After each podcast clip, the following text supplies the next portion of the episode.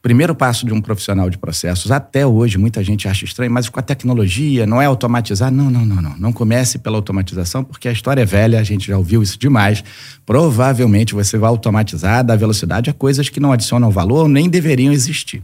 Então, o primeiro passo é dar um passo atrás, olhar para dentro, literalmente, não apenas como ser humano, mas principalmente nesse caso de profissionais de processo, olhar os processos organizacionais a descoberta das incoerências operacionais, né, que impedem ou dificultam a realização daquela missão funcional até ou organizacional mais abrangente, é o primeiro passo.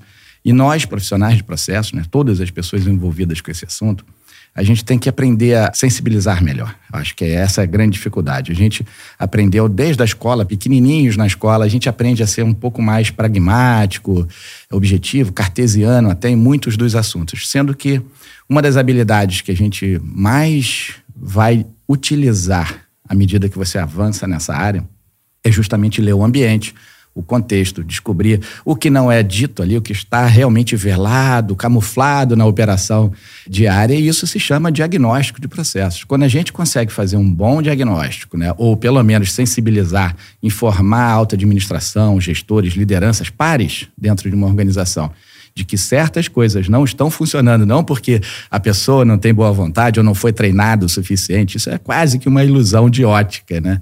Na verdade, é que existe uma incoerência entre o que é dito para ela fazer, a forma que ela tem que fazer e como ela realmente é capaz de fazer de acordo com o processo, que obriga ela a ter certos comportamentos e ali as discrepâncias, né, essas diferenças entre o que a gente diz, orienta e o que a gente realmente é capaz de fazer, essas diferenças são muito gritantes, elas incomodam, causam muito ruído e as dores são normalmente os principais vetores de tomada de decisão. Então, o gestor funcional lá isolado no seu dia a dia, com toda aquela cobrança que ele já recebe naturalmente, ele sofre tanto, ele tem tantos problemas para resolver que a opção dele natural, mais rápida ali, imediata, quase que automática, é pensar na solução funcional.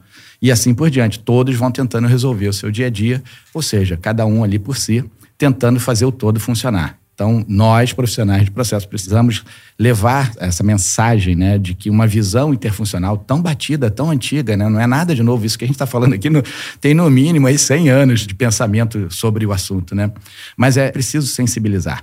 Não é porque o conhecimento existe, que já foi utilizado, que ele está na cabeça de nós aqui. Né? A gente tem tanta interrupção, tanta informação diariamente, né, que acaba eliminando né, a importância ou reduzindo a relevância desse assunto e as pessoas vão tocar ali o barco da forma que elas já estão mais acostumadas. É natural para o ser humano. Né? Muito bem! Se você está curtindo o nosso conteúdo por aqui, mostre esse amor seguindo o podcast Café com a DM e deixando também a sua avaliação. A gente se vê amanhã em mais um episódio.